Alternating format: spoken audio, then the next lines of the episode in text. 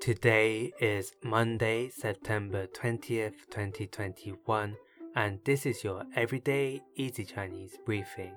大家好，我是林老师, and in under 5 minutes every weekday, you'll learn a new word and how to use this word correctly in phrases and sentences. Today's word of the day is 任,任 which means to assign or to appoint.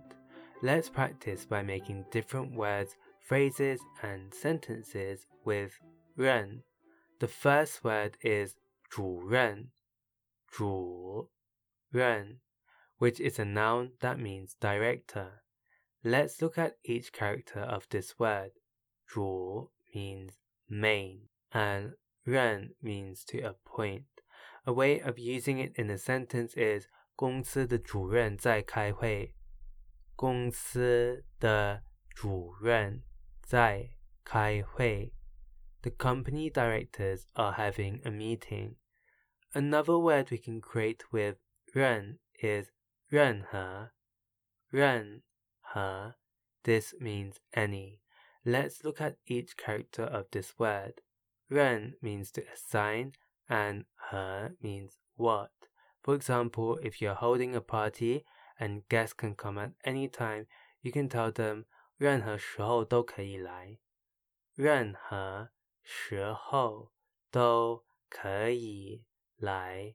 You can come at any time. Finally, we can create the word 责任,责任, which means responsibility. The 责 here means duty. A way of using it in a sentence is 作为警察，维护社会治安是他们的责任。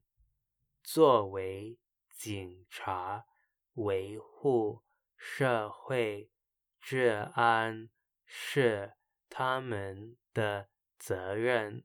As a cop, it is their responsibility to maintain public order. Today we looked at the word 任 which means to assign or to appoint, and we created other words using it. These are 主任 director, 任何 any, and 责任 responsibility. To see this podcast transcript, please head over to the forum section of our website www.everydayeasychinese.com where you can find even more free Chinese language resources. See you again next time for more practice.